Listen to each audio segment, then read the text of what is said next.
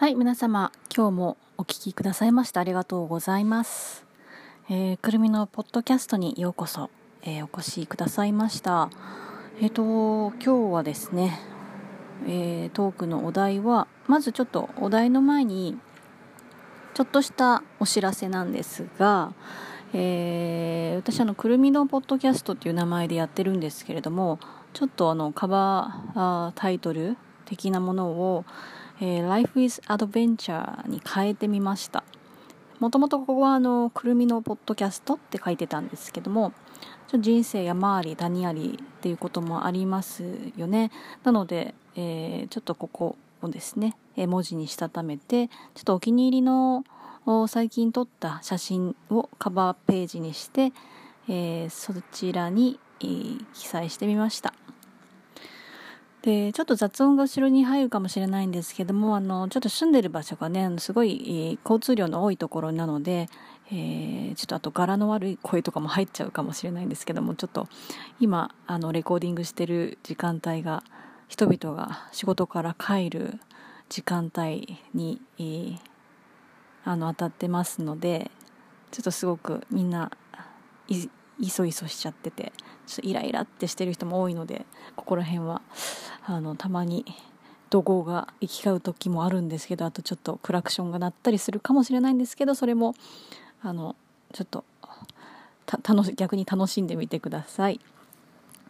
と今日のテーマはですねあのーこの前ねあのの放送で、えー会議通訳とか翻訳っていうのはどういったものがあるのっていう話をしたんですけどちょっと触り程度だったんですが今日はちょっと一歩踏み込んで、えー通訳をしていてあのいろんな通訳があると思うんですよね。打ち合わせの軽い軽めの通訳だったり、えー大きな、まあ、10名20名とかの大きな大きめの会議の通訳だったりすることもあるんですけど、えー今回はねその通通訳をしている時に使われるそのユーザーというか依頼者の方が使ってる資料主にプレゼンテーション？そのプレゼンのあの比較というかこれもあの国によってねちょっとね違いがあってねあの日本人とそうでない欧米人もしくは、えー、とアジア人含む日本人以外の方たちのねプレゼンってちょっと違うんですよね、えー文化的な背景もお国柄とかもその人の特徴とかもあるんですけれども一概に、まあ、個人差があるので、えーこの国はこういう傾向とは言えないんですけども大体、えーまあ何年かあの通訳、まあ、翻訳もそうなんですけどもやってきた中でそのプレゼンの資料の違いっていうのがすごく面白かったのでこれをちょっとシェアしたいと思います。まずねあの欧米は、えーいくつかポイントがあるんですけど特徴特徴特徴があるんですけどあのねまず3つぐらいあってですねまずこれは日本対日本との比較ですけども日本人が作ったものとの比較はあの欧米の方がビジュアライズされてるんですよね。あのパッと見で何言いたいか分かるというのは、グラフとかチャート、えー、と見た目で分かるようなこうサインとか、えー、と質量とか時系列とか内容とか、えーみ未来的にそのお話はどういうふうに進んでいきたいのかとかあのすごくグラフチャートとかテーブルが多用が多用されていてあの可視化されているのでもう見ただけで分かる何も考えなくても分かるっていうふうになってますね。で一方で、えー日本人の作ったものっていうのはこれもね私の個人的な今まで見てきたあの何年かにおける自分で培ったあの積み上げたデータの中のあの分析に基づいてなので、えーもしかするといやいやそうじゃないよっていうこともあると思うんですけど大体こう鳴らしてそういったあの傾向を鳴らして平均的に見たデータで言うと日本人の作られたものっていうのはプレゼン資料っていうのは文字がやたらと多いんです。もう眠くなる。すごく眠くなる。あのそれでポイントはね文字をいっぱい使う方使う使った資料のポイントは論点がまずわからない。ここにつきますね。あの何て言うんですかね目で理解する視覚化された欧米の方たちの作る資料と違って日本人の作る資料はあの平均的に文字が羅列されてるだけなので、まあ、それもね日本語の構成にもよるんです。まあ、そういうもので教育されてきたので日本語というのはあの結論まで行くのにすごく延々と長いんですよね。あの A なら A だから B なぜならばっていうふうな英語のような構造とは全く違う真逆の構造で、えー、教育されてきた、まあ、そういう構造のもとに、えー、言語が成り立っているのが日本語なのでちょっと遠回しが大き多いんですよね。で脳で読み取らないといけない、えー、と考えないといけないすごく論点が読みづらい汲み取りづらい意味が分かりにくいっていうのが日本語で作られた資料の特徴ですね。でもちろんその業界によってはねあまりにもプレゼン資料を作るのに慣れてきた人たちっていうのは日本人の方でもちょっと欧米寄りな作りになっている方がいるのでそういった方が作られた資料っていうのはすごくあのアメリカナイズされてたりちょっと欧米ナイズされてるっていうかすごいこう分かりやすいんですねあこの人もしかして留学したことがあるのかなとかあちょっと外資系とか長いんじゃないかなっていうようなあの勘繰りで、えー、ちょっと聞いてみるといいと思うんですけど実際にあ留学してたんですよとかあの外資系長かったんでとかそういった方が多かったですね。で2番目の特徴日本の資料と、まあ、日本語の資料と,、えーと、欧米の方が作られた資料の違い日本2つ目があの説明する時その、まあ、資料を基づ資料に基づいてその内容を説明するわけなんですけれども、えー、日本の方の説明はやっぱりさっきもあのあの文章構成でも言ったんですけどやっぱりね長いしつこいぐらいにあの説明が長いんですね説明の段階からやっぱり長い説明なんですよね。で、えーと、クリアにあのやっぱり聞こえないところもありますしクリアな内容じゃない時もあるので最後までも聞いてないとやっぱり論論点が分からなくなってきますねあのポイントが。で一方で、えー、欧米の方の説明説明っていうのはねすごく割とですね平均的にささっとサクッとえもしかして既読スルーしてほしいの？逃げえこれもしかして言い逃げしちゃってる？っていう風になんか突っ込まれるのが嫌であえて早くさささって終わらせたいのかなっていうぐらいの早い説明なんですよね。でその代わりにあの必ず資料って大体の場合はあの QA とかあるじゃないですか。で一旦その1ページをささささっと説明し終わってから何か質問ありますか？これ日本の資料日本人の説明の時の資料でもそうなんですけどあのそこの「何か質問ありますか?」でかなりの説明をしてくれるっていうパターンが多いですね。で、えー、説明サクッとするとともにやっぱりあのジェスチャーとかあのやっぱりプレゼンに、えー、説明している途中でですねあの日本の資料とかと違ってですね冗談ですとかあの日日常のあの世間話とかを交えながら言うので割と欧米の方のプレゼンはあのリラックスして聞けるっていうかすごい自然な形でのめり込んでしまいますますよね。なので、えーとまあ、すなわち、えー、集中力がやっぱり途切れがちだと思うんですけどプレゼン聞いてる時ってあのそういったジェスチャーだとかジョークだとかいろいろ織り交ぜながらの説明してくれるのでちょっとあそれてしまうこともあると思うんですけど本当のメインのトピックとだけどやっぱり親しみやすいというかあの内容にサクッと割と入り込みやすいかなっていう感じはしました。で一方でその日本人の作る資料っていうのはどちらかというとやっぱり真面目じゃないですか。でそんなそのユーモアたっぷりあふれた欧米の資料とは違いますしもちろん内容にもよりけりと思うんです。取り扱うトピックテーマとかにもよると思うんですけど、えー、大体がもうかなり眠たくなるようなあの文章構成で、えー、これはあの注意を逆にそらしちゃうな眠たくなっちゃうなって実際寝ている方とかもいるんですよね他の日本人の方々が説明してる時に寝てる日本人もいますしでまああのお国柄なわけではないと思うんですけど一方で絶対会議の時には寝ないっていう国もありましたね。あの逆にそこであの寝ちゃってる日本人のその、うん、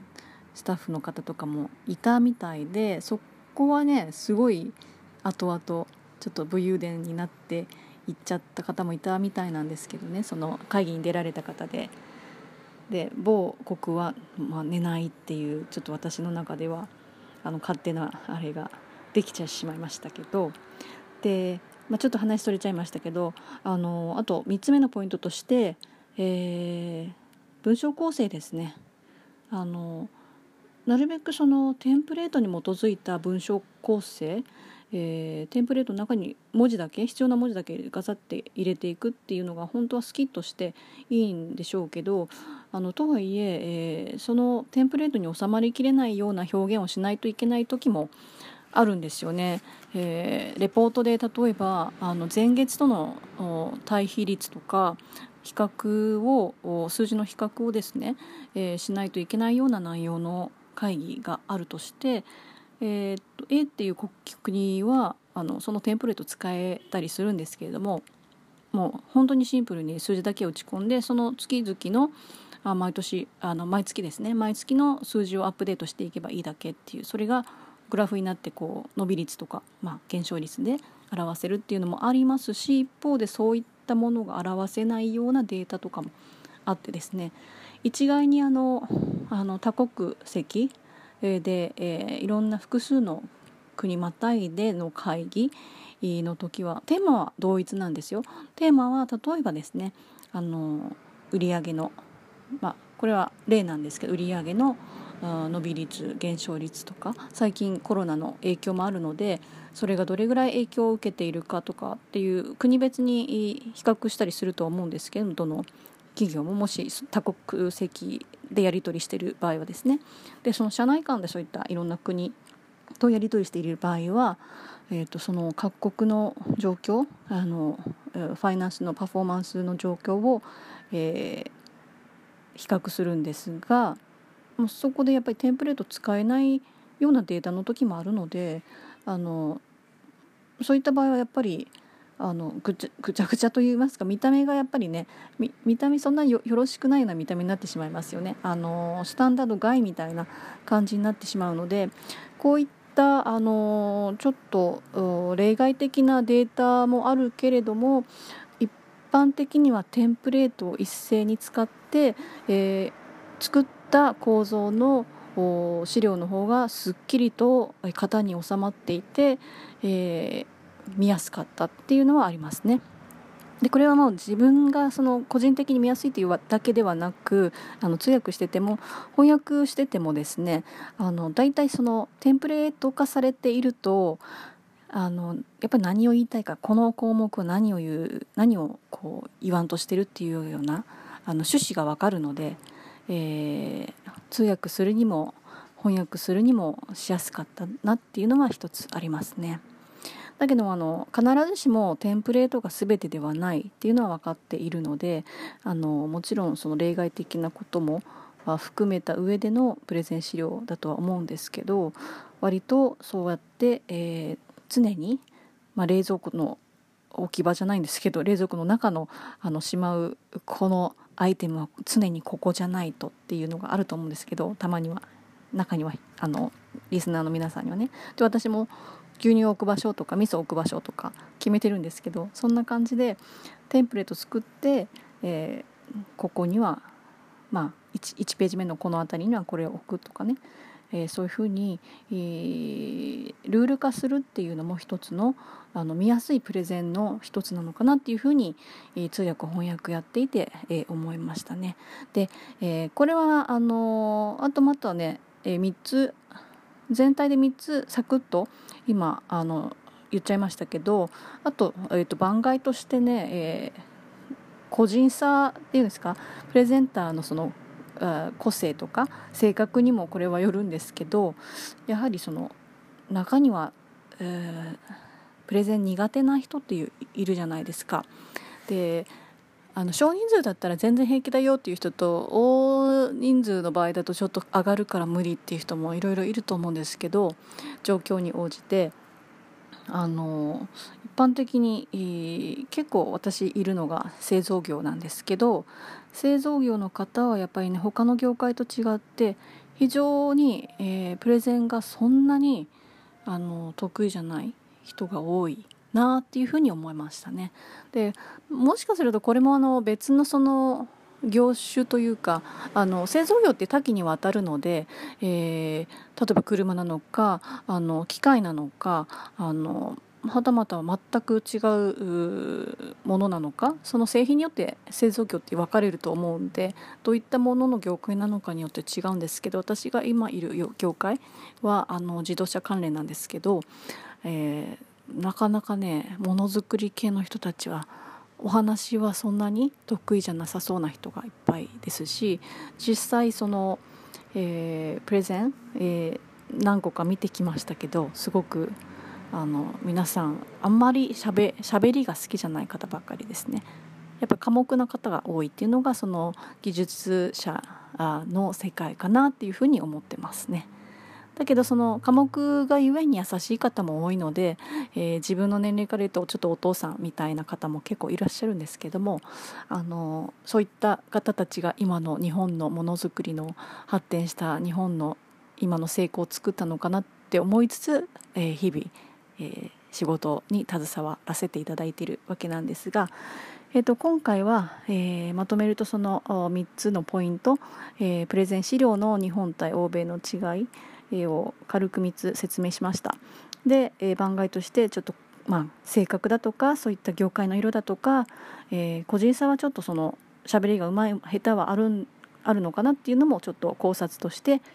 え、入れました。で、えー、次回はね、えー、またちょっと違った角度から翻訳通訳を通して、えー、発見できたあなんか新たなネタをですね模索しつついくつかねあの手元にもう数数個ぐらいはネタがあってですねあまりにもこう長くなってもいけないのでちょっと10分以内に全部収めたいんですよね。なのでちょっとあの時間を見つつまたいくつかアップデートしていきたいと思いますので、えー、通訳翻訳の世界に興味がある方是非、えー、チューンインして、え、聞いてみてください。